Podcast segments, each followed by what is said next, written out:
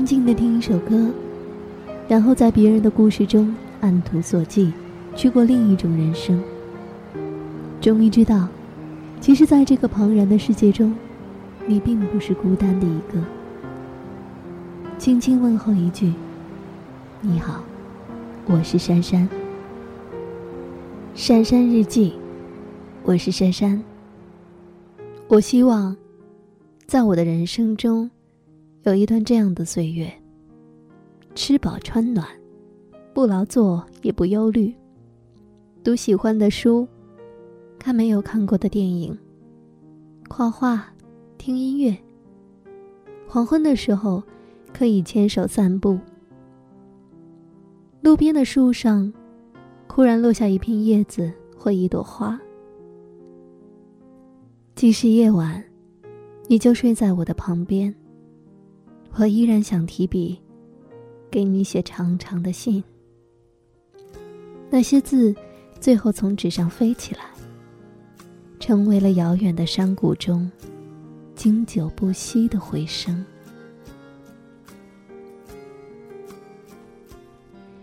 我希望我拥有的爱，是柔软绵长的，而不是在哪一个踉跄的瞬间，突然发现。可能我有在喜欢你，或者是我不喜欢你了。喜欢是一件可以用时间计量的事情，而爱是无法用语言形容，也无法用时间来解释的事情。曾经有过这样的事，发生在自己的身上，也发生在。身边的同学，或者是朋友的身上。有一天，这姑娘和我说，她终于觉得开始有那么一点点的喜欢他了。他们是很早的同学，高中毕业以后才在一起。但是，J 并不知道自己喜欢他还是不喜欢他，也不知道。自己为什么会答应这个男生？可能觉得，毕竟认识了好久，而且呢，这个男生也很喜欢他，对他也很好，长得也不赖。那个时候，G 远在南方读书，大部分的时候还是有一些寂寞，虽然也有人喜欢，但是总是没有什么感觉。因此，他便周末跑去树林里扑萤火虫，看着满眼莹莹亮亮、飘忽不定的微弱光点，寂寞的无比开心。但那些日子，到底还是过成了一个人的世界。他的空间膨胀的越来越大，但是，那也终究只是属于他自己的。别人进不来，他也不肯出去。回到了大连，也便是回了家。他也给自己的空间透了透气，开了窗，通了风，敞开门迎来人。而在这个时候，这个男生也走进了他的生活。曾经我们有过一次三人行，感觉。还是会有一些别扭。只是那天走在他们的身后的时候，从背影望过去，他们还是很远的。牵着的手呢，被他撑得好远好远。唯独他，在不断的远离。我当时是有一些不理解。后来有一天。他在铺陈了好多其他事情之后，弱下声音来告诉我说：“我好像开始喜欢他了。”就是一个瞬间。他说到这里，我抬头看看他。他继续说：“那天，他去这个男生家里玩游戏，他觉得有一点饿。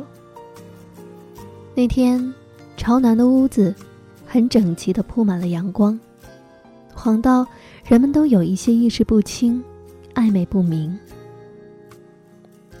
男生去到厨房给她下了一碗面，碗碟叮叮当当的，家里尤其显得安静。他就眯缝着眼睛，趴在阳光里看他。很高，有点瘦，但是很结实。这个男生的身上像是环上了一层温暖的气韵，被阳光一拢，就格外的耀眼。他的头一下子向后震动了一下，是自己吓了一跳，而后心跳似乎有一点快。他就直直的坐了起来，在椅子上发呆。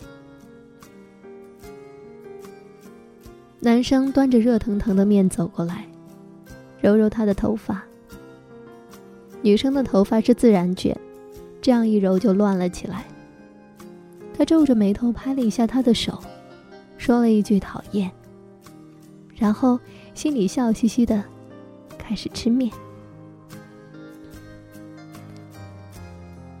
这姑娘觉得，很有一种家的温暖，像是看到了在那以后安静而温暖的日常生活，所以就将自己的心意多靠近了他。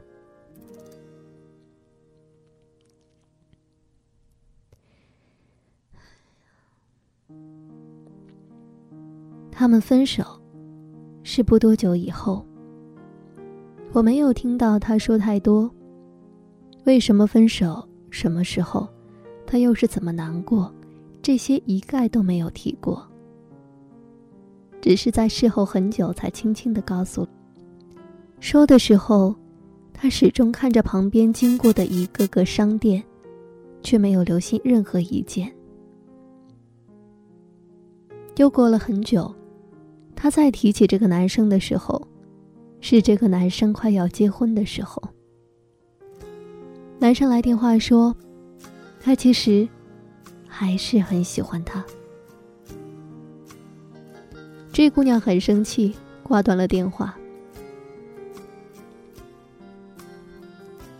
我们会因为一个瞬间而喜欢上一个人，也会因为一个瞬间突然间不喜欢一个人。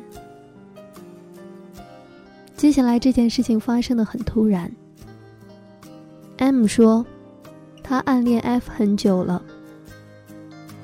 F 在的哪里都是好景色，而上课的时候走神，就是因为看着这个男生，所以呢，回答不出来的问题被老师刻薄。M 姑娘很委屈的坐下的时候，发现 F 正在回头看她。他就把头埋得很深很深，眼眶里一下子就冲上了烫人的泪水。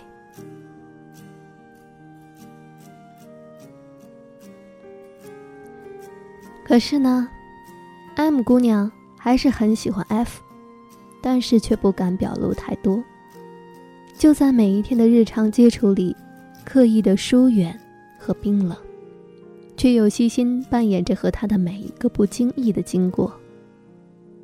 M 记得清楚，经过他身边的时候，从 F 身上传来的温暖的热气。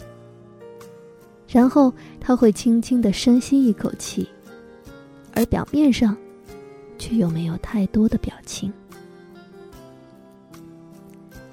可是突然有一天，M 告诉我说，他不再喜欢 F 了。我问他说：“为什么呀？”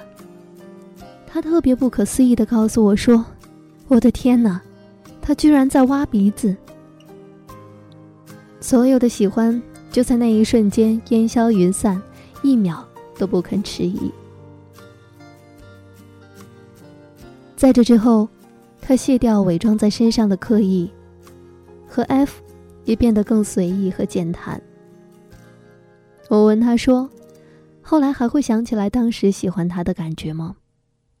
他告诉我，不记得了。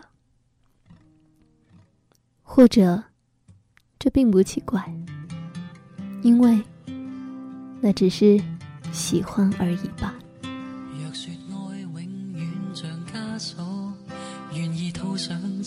分手，愿豁出生命，莫笑我痴情。但我永远也是一个日子孤单的经过，在这一生中，快乐也一个。缘分永远要避开我，今天我实在愿讲和，自己孤单，还要天天唱着情歌。宁愿我去发现真错，但也想亲身经过。愿豁出生命，愿意担起枷锁。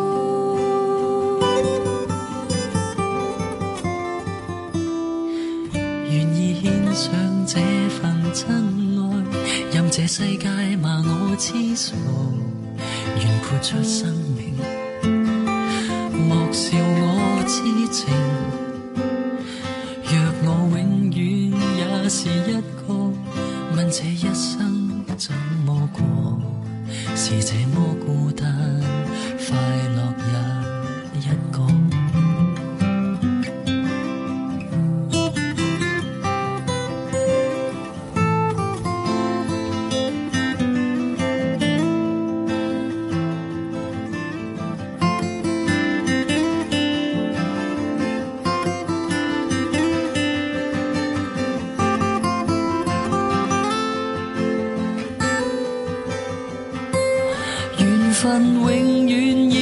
开我，今天我实在愿讲和，自己孤单，还要天天唱着情歌。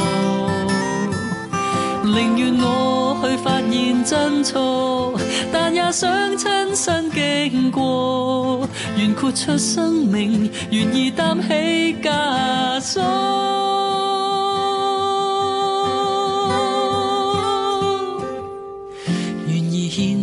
这份真爱，任这世界骂我痴傻，愿豁出生命，莫笑我痴情，但我永远也是一个，问这一生怎么过？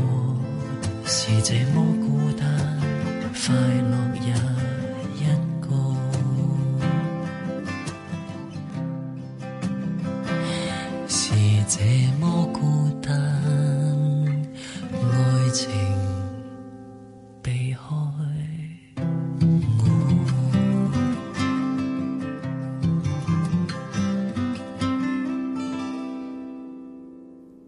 外公有个妹妹，我叫她姑姥姥。姑姥姥年轻的时候嫁到乌鲁木齐，自从我记事的时候便没有见过。直到她和丈夫拎着许多行李，黄昏出现在小镇，我们全家所有人都在那个破烂的车站等待。小一辈的不知道正守候着谁。长一辈的神色激动，而姑姥姥一下车，脸上就带着泪水，张着嘴，没有哭泣的声音，直接奔向外公。两位老人紧紧拥抱。这个时候，姑姥姥哭泣的声音才传出来。我分到一包葡萄干儿，长辈们欢聚在客厅。小镇入夜之后，路灯很矮，家家户户关上木门。青砖巷子，幽暗曲折。温暖的灯光从门缝流淌出来。我咀嚼着葡萄干儿，坐在父母旁边，随着大人兴奋的议论，昏昏睡去。醒来之后，父亲抱着我，我抱着葡萄干儿。披着星光回家。姑姥姥住了几天，大概一个星期之后离开。她握住外公的手说：“下次见面，不知道几时。”外公的嘴唇哆嗦着，雪白的胡子颤抖，说：“有机会的，下次我们去乌鲁木齐找你们。”我跳起来喊说：“我跟外公一起去找顾姥姥。”大家轰然大笑说：“好好好，我们一起去找顾姥姥。”现在想想，这些笑声是因为大家觉得不太可能。才会下意识发出来的吧。亲人那么远，几乎超越了这座小镇每个人的想象。在想象之外的事情，简单淳朴的小镇人只能笑着说：“我们一起去。”大概两年之后，我又见到了姑姥姥。外公去世，他奔波着来送葬。葬礼结束，我们全家送姑姥姥，送到小镇那个只有一座平房的车站。姑姥姥一个人来的，只带着一个军用的行李袋儿，贴着红五角星。她放下袋子，用手帕擦眼泪，跟外婆说。妹妹，这次我们就真的可能再也见不上面了。外婆双手握住她的一只手，哭得说不出话。顾姥姥说：“妹妹，你让我抱一下。”姑姥姥和外婆拥抱。两个老人的身影瘦小而单薄，风吹动白发，陈旧干净的衣服，迷蒙着阳光，和灰蒙蒙的车站一起，留在我记忆里。姑姥姥打开行李袋，掏出一块布，放进外婆手心里，说：“妹妹。”这是当年哥哥送给我的玉镯子，是哥哥给我的嫁妆，留在老家吧。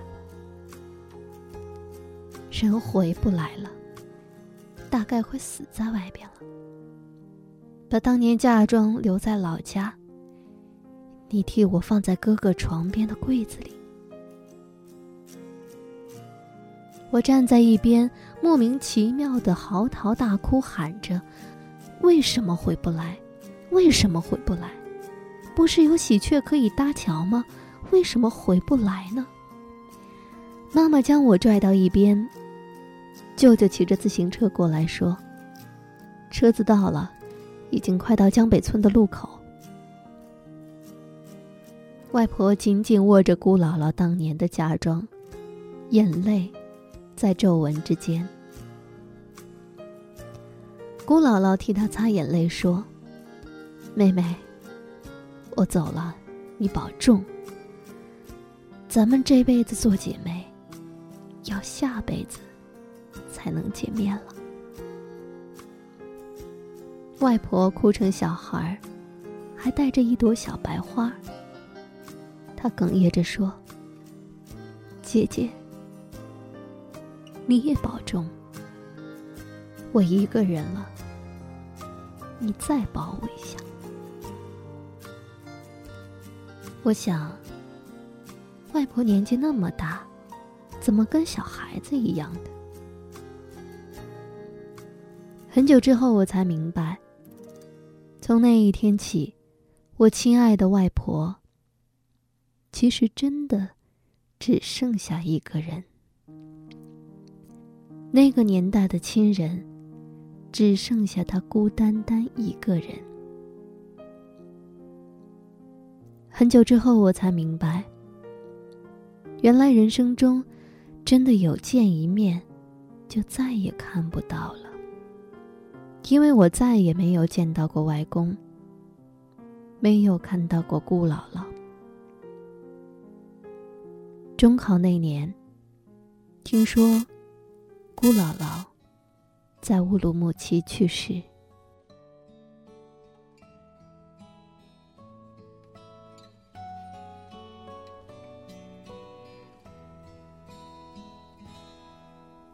Perhaps love is like a resting place, a shelter from the storm.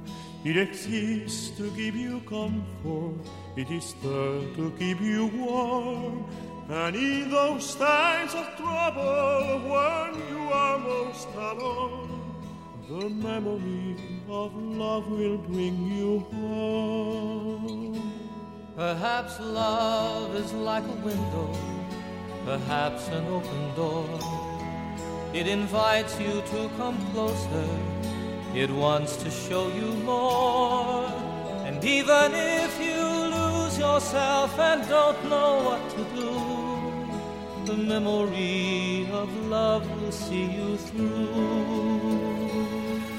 Oh, love to some is like a cloud, to some as strong as steel. For some a way of living for some way to feel. And some say love is holding on, and some say letting go. And some say love is everything, some say they don't know. Perhaps love is like the ocean, full of conflict, full of pain. Like a fire when it's cold outside, thunder when it rains. If I live forever and all my dreams come true, my memories of love will be of you.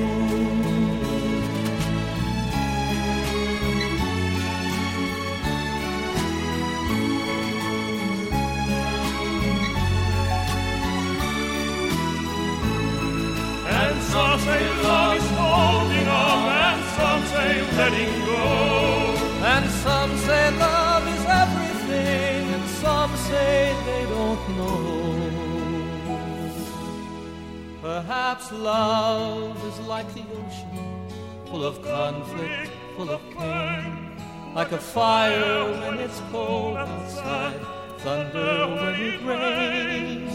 If I should live forever and all my dreams come true, my memories of love will be of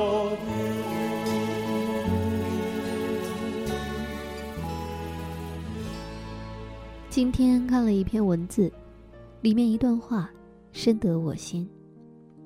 这句话说的是：“我总是敏于他人的需求，实则是因为我耻于主动要求。我总是尽量不麻烦别人，源于我内心深处不喜欢被别人麻烦。我要求自己温和待人，也是因为我玻璃心，受不了刀子嘴。表面上看，我努力爱人如己，实际上，我在画地为牢。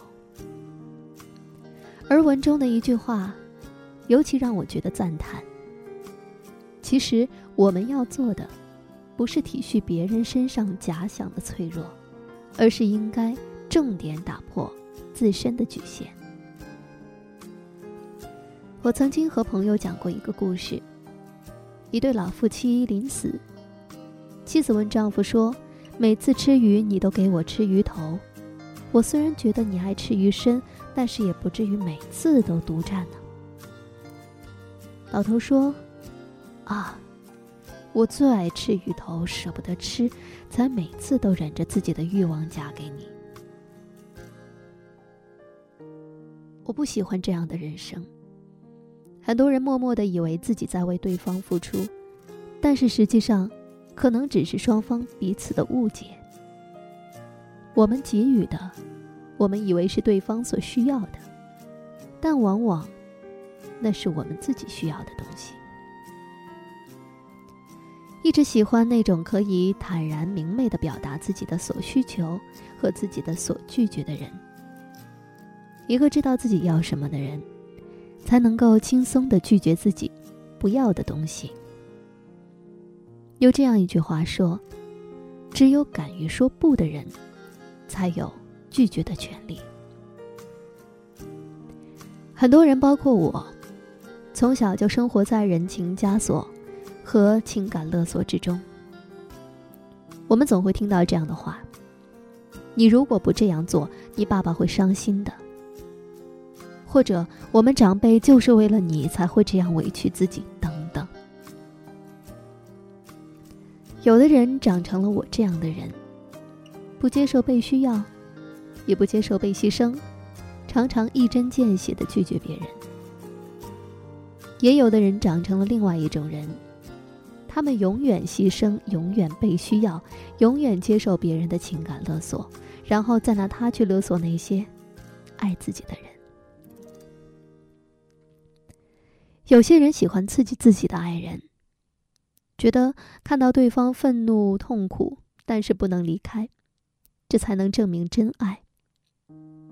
用痛苦来证明爱的人比比皆是，文学作品也是这样。好像不足够的痛苦和牺牲，就没有办法证明深爱。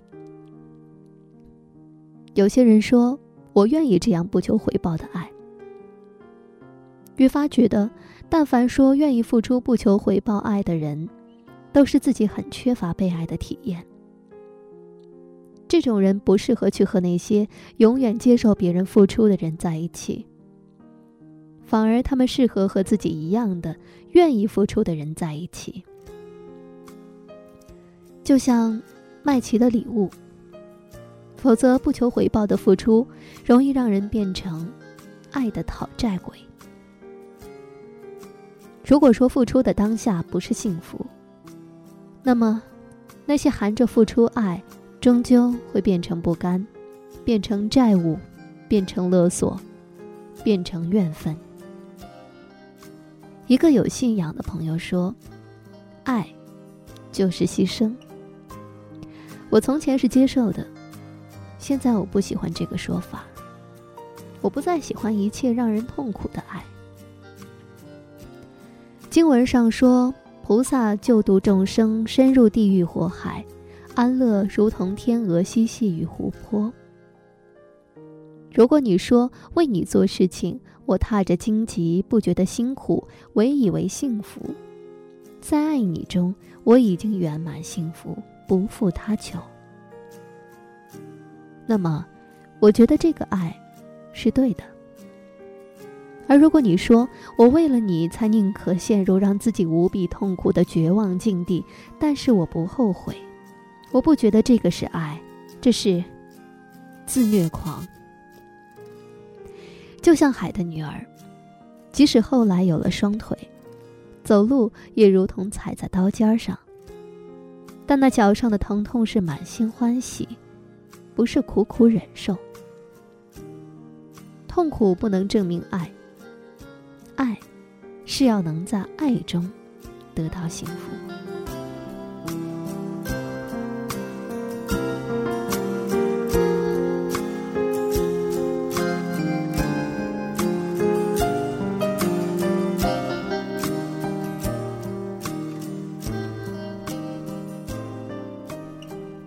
想要和大家分享一篇张嘉佳的睡前故事。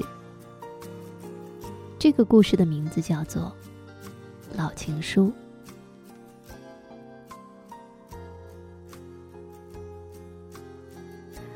老太太拄着拐杖，站在酒吧里，痛骂年轻人一顿，抖出一张发黄的字条说：“这是老头写给我的，读给你们听。哎，拿错了，这是电费催缴单。”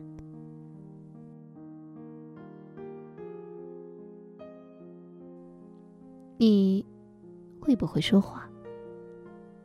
会说话的人分两种。第一种会说话，是指能够判断局势、分门别类，恰好说到对方的心坎里。比如说，蔡康永。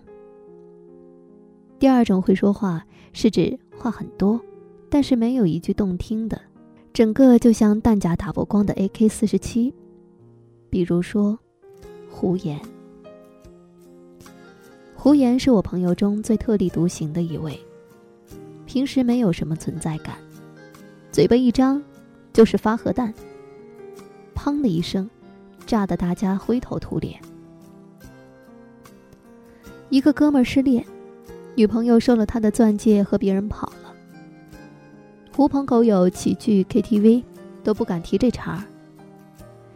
有人悠悠地说：“此情可待成追忆。”角落里传来胡言的声音说：“此情可待成追忆，见货喜逢大傻逼。”包厢里鸦雀无声，大家面无表情。我能听见众人心中的台词：“太机智了。”又一个哥们儿结婚，迎亲队伍千辛万苦冲进了新娘的房间。最后一道坎儿是找新娘的一只鞋。一群爷们儿翻遍了房间，就是找不到，急得汗流浃背。胡言踱步进来，皱着眉头说：“藏的真好啊，丑货！一看就是丑货干的好事儿。丑货别的不行，藏东西最内行。水獭一生长得丑，但人家吃了睡不倒鬼。海狗喜欢藏东西，但人家也不去坑乌贼。本来图个吉利，他非得破坏婚姻。国人不立个击毙丑货法，就得重修婚姻保护法。”人家说，有些女的表面上对你好，其实巴不得你跟她一样，一辈子嫁不出去。今天看来，果然是真的。刚说完，一个小个子姑娘哇的痛哭出声，连滚带爬钻进床底，从床架里摸出了一只鞋，嚎啕奔走。大家面面相觑，猛地欢呼。新郎擦擦汗。感激的递一杯酒给胡言，说：“多谢哥们儿，今儿多亏你，说两句吧。”胡言举起酒杯，激动地说：“今朝痛饮庆功酒，明日树倒猢狲散。”我劝他去学学蔡康永，于是他看了几集《康熙来了》，跟我说：“小 S 真好玩，像一块活蹦乱跳的毛肚。”比我还不要脸，毛肚怎么就不要脸了？胡言嘴巴可怕，但是为人孝顺讲义气。他父亲很久之前去世，母亲快七十了，相依为命。老太太精神矍铄，嘉兴人，隔三差五包粽子给我们吃。网上叫嚣着。甜粽党、咸粽党，党个毛啊！只有嘉兴的才叫粽子，其他只能算是有馅的米包。老太太送粽子那，老太太送粽子那不得了，谁家还剩几个，大家一定晚上杀过去吃光了。有一天黄昏，胡言火急火燎打电话给我，让我快去他家，他自己加班走不开。老太太玩命催他，老太太玩命催回家帮忙。我气喘吁吁地赶到，胡言家端坐着三位老太太，围着麻将桌，一脸期待地看着我。算了，那就打几圈。结果老太太团，结果老太太团伙精明的不得了，指哪儿打哪儿，输得我面红耳赤，呻吟连连。一直打到十一点，散伙了。老太太跟我说：“小张，胡言是不是跟女朋友分手了？”我一愣，完全不知道啊。老太太说：“我送你俩粽子，你赶紧讲。”我说：“我说，哦，那姑娘。”是长沙的，回老家了，两地距离太远。你说再在一块儿也不合适。老太太斜着眼睛说：“吹牛，肯定是胡言嘴太臭。”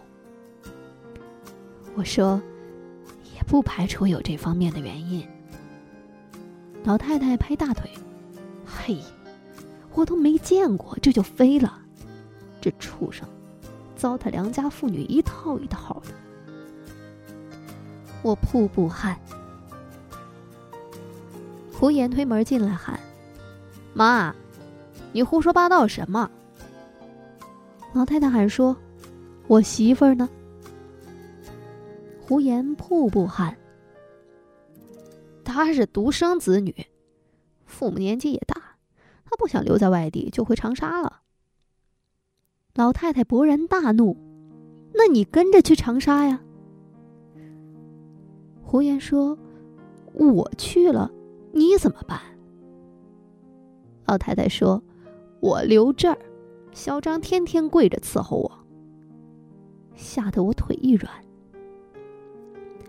胡言拽着我想跑，我瘫在地上被他拖着走，哭着喊：“粽子呢？粽子呢？”两个人去哥们儿管春的酒吧扯淡。其实我明白，老太太在南京待了三十多年，打牌、健身、溜达、唠嗑的朋友都在一个小区。老人建立圈子不比我们容易，他们重新到一个地方生活，基本就只剩下寂寞。刚要了一打酒，管春领着个老太太进来，哭丧着脸说：“胡言，不是我不帮你，你妈自己找上门的。”胡言暴怒：“放屁！”你手里还拎着粽子，肯定是你出卖了我。老太太拄着拐杖，一拍桌子说：“闭嘴！”整个酒吧刹那静止了，人人闭上嘴巴，连歌手也心惊肉跳的偷偷关了音响。老太太说：“我就特别看不起你们这帮年轻人。”二三十岁就叨叨说平平淡淡才是真，你们配吗？我上山下乡，知青当过，饥荒挨过，这你们没办法体会。但我今儿平安喜乐，没事儿打几圈牌，早睡早起，你以为凭空得来的心静自然凉啊？老和尚说终归要见山是山，但你们经历见山不是山了吗？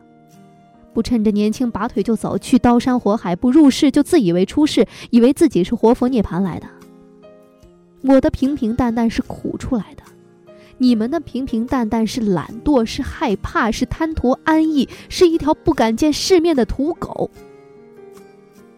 女人留不住就不会去追，还把责任推到我老太婆身上。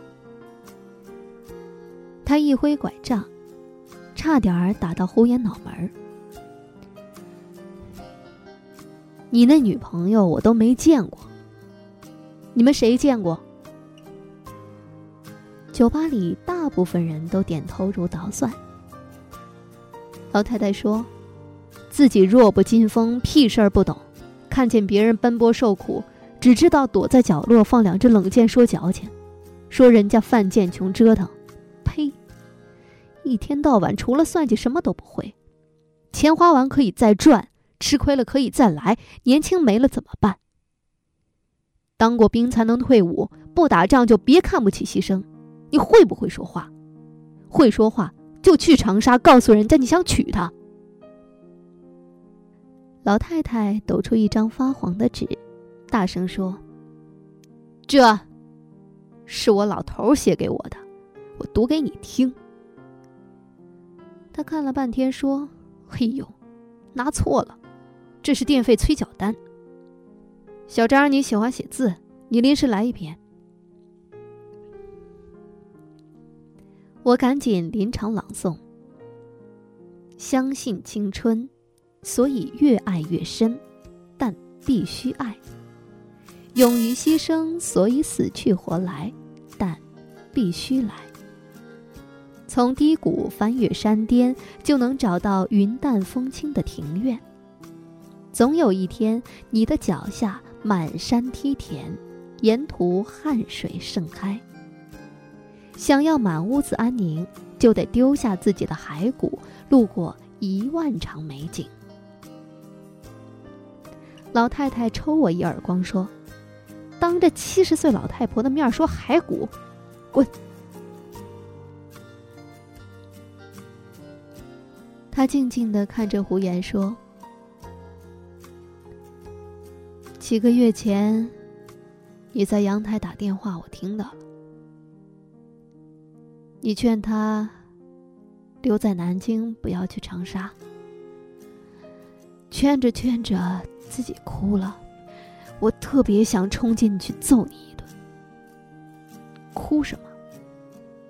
姑娘孝顺是好事儿，你不能追着去吗？然后从那天开始，天天加班儿。你有这么勤劳吗？不是怕回家孤单单的想心事。老太太说：“我年纪大了，本来想你结婚后每天包粽子给你们小两口吃，知道你们腻了，我也可以走了。你是我儿子，走错路不怕，走错就回家。你妈我一时半会儿死不了。”回来的时候，我在家。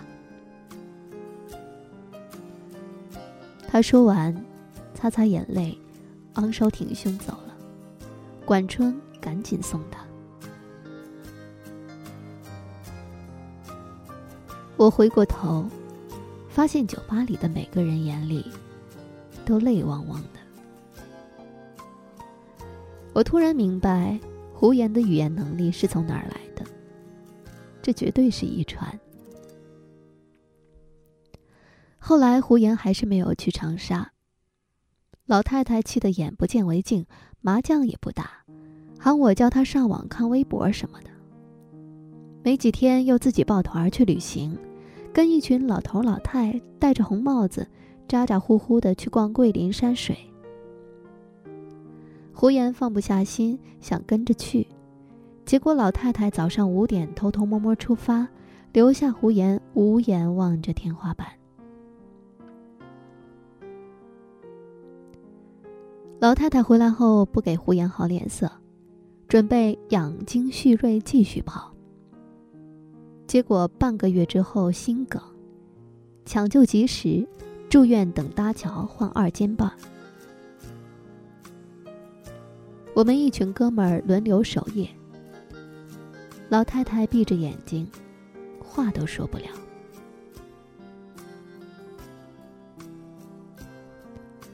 一天，胡言坐在老太太身旁，沉沉睡着。我刚拎着塑料袋进来，想替胡言换班。老太太艰难开口说：“月月，胡言是好孩子。”我突然哭得不能自已。月月是胡言的女朋友，在长沙工作。老太太可能已经说梦话了吧？老太太是怎么知道他名字的？那其实母亲什么都知道。再后来。老太太没有等到手术，二次心梗发作，非常严重，没有抢救过来。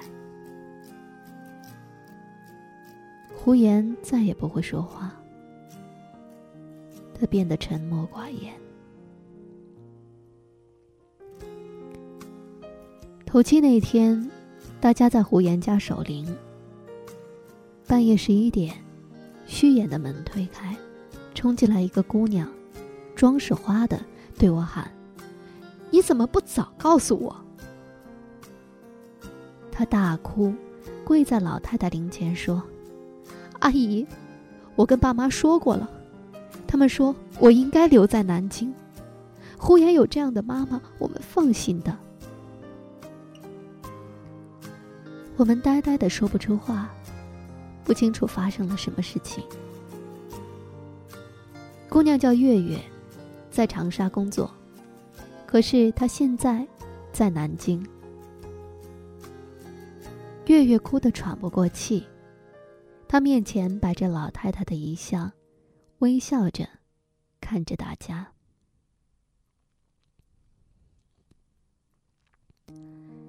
那天中午，我接到电话，是月月打给我。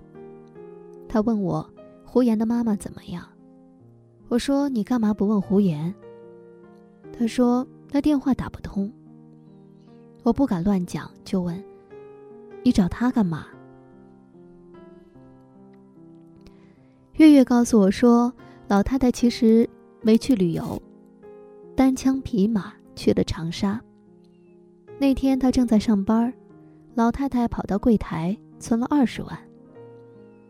月月出于流程问她怎么存法，老太太说：“听说在银行工作很辛苦，每年要拉到一定数目的存款才能升职。”月月摸不着头脑说：“谢谢阿姨。”老太太嘀咕：“月月，你快升职，让胡言那混球后悔。”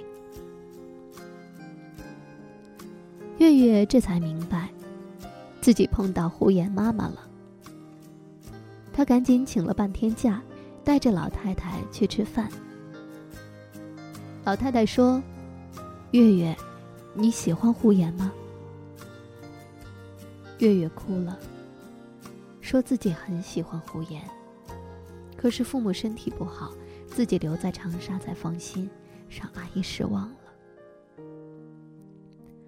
老太太嘿嘿一笑说：“那你就留在长沙，快快升职，免得胡言来了长沙欺负你。”月月说：“胡言肯到长沙吗？”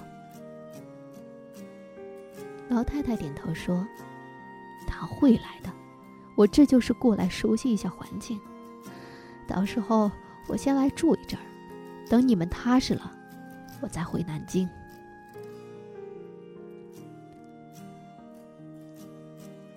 老太太在长沙住了三天，包粽子给月月吃。后来月月送她的时候，才发现，老太太住在一家很便宜的旅馆，桌上。堆着一些叶子和米，还有最便宜的电饭锅。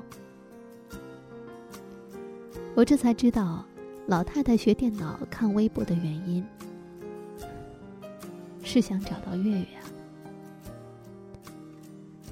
我的眼泪止不住，说：“月月，你快来南京吧，阿姨去世了。”千里奔丧的月月。跪在灵前，拿出一个粽子，哭着说：“阿姨，粽子好好吃，我不舍得吃完，留了一个在冰箱里。今天拿出来，结果坏掉了。阿姨，求求你，不要怪月月。”朋友们泣不成声。过了一年，胡言和月月结婚。那天没有大摆宴席，只有三桌，都是最好的朋友。月月父母从长沙赶来，也没有其他的亲戚。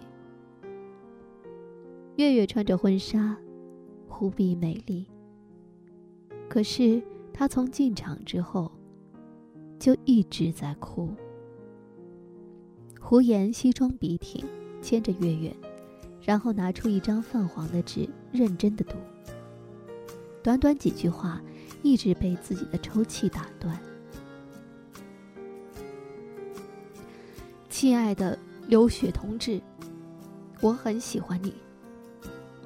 我已经跟领导申请过了，我要调到南京来，他们没同意，所以我辞职了。现在档案怎么移交，我还没想好。所以，请你做好在南京接待我的准备，亲爱的刘雪同志。我不会说话，但我有句心里话要告诉你。我想和你生活在一起，永远。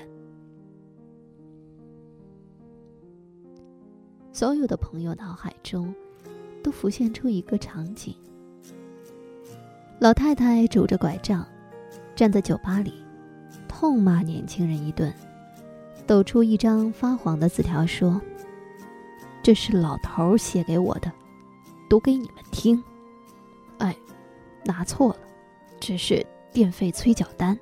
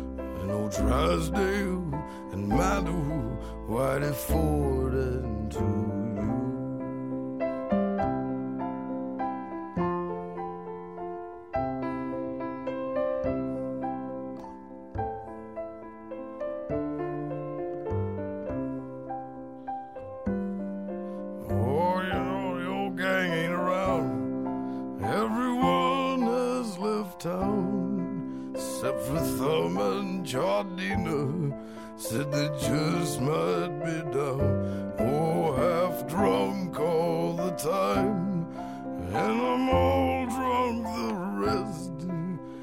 Monk still the champion, oh, but I am the best. And a barkeep, what's key?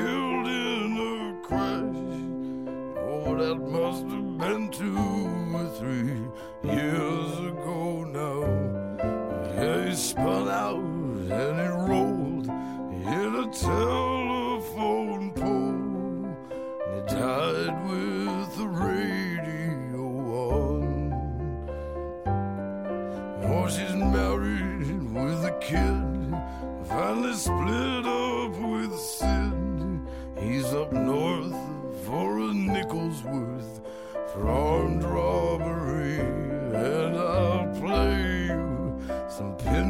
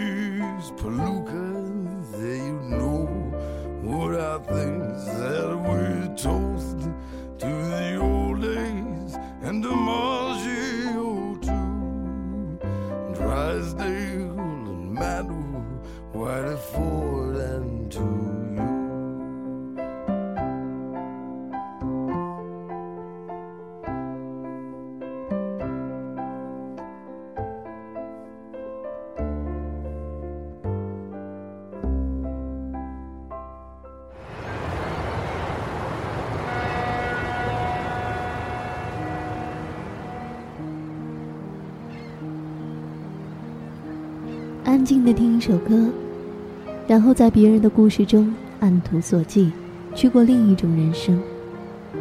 终于知道其实在这个庞然的世界中你并不是孤单的一个。